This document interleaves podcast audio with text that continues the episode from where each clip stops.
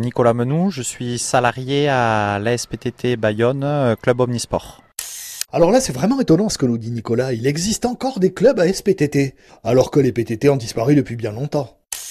Oui, euh, en effet, mais c'est une association qui est restée à SPTT parce qu'on a une euh, fédération donc française où il y a plus de 190 clubs représentés en France. Quand on arrive ici, on voit votre panneau qui dit SPTT Club Omnisport et apparemment les sports qu'on peut pratiquer chez vous, il y en a un paquet. Alors euh, en effet, on a 23 sections euh, sportives et culturelles qui vont aller des sports de raquettes comme euh, le tennis, la pelote, le badminton. On va avoir de nombreuses danses, la danse basque, la danse country, la danse jazz avec de la voile, du ski, du volleyball, plein d'activités pour les jeunes avec du kiddie sport qui est de l'éveil sportif pour les 3-6 ans et après on a la continuité avec le kiddie sport plus et kiddie sport max pour les 6-12 ans on peut pratiquement tout faire comme sport euh, ici. Oui, on peut tout faire, c'est ça. Une fois qu'on est adhérent, après on peut euh, adhérer, comme on dit, à plusieurs sections. Est-ce qu'il y a des sports que vous ne proposez pas encore et que vous avez l'intention de mettre sur la table? Des activités comme le yoga, ou après on voudrait essayer de créer des formules quand les enfants viennent faire du sport, de proposer une activité sportive euh,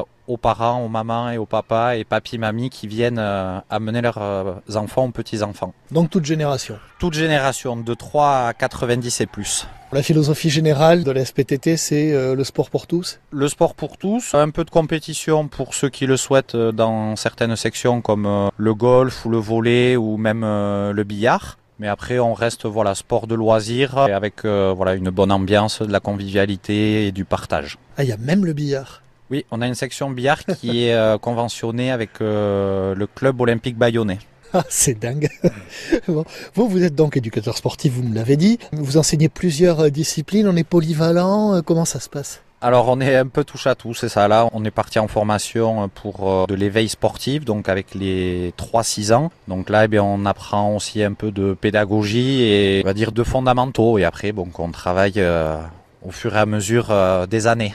On a toujours de toute façon à, apprendre de nouvelles choses et à prendre euh, exemple sur euh, certaines associations, sur ce qu'elles font.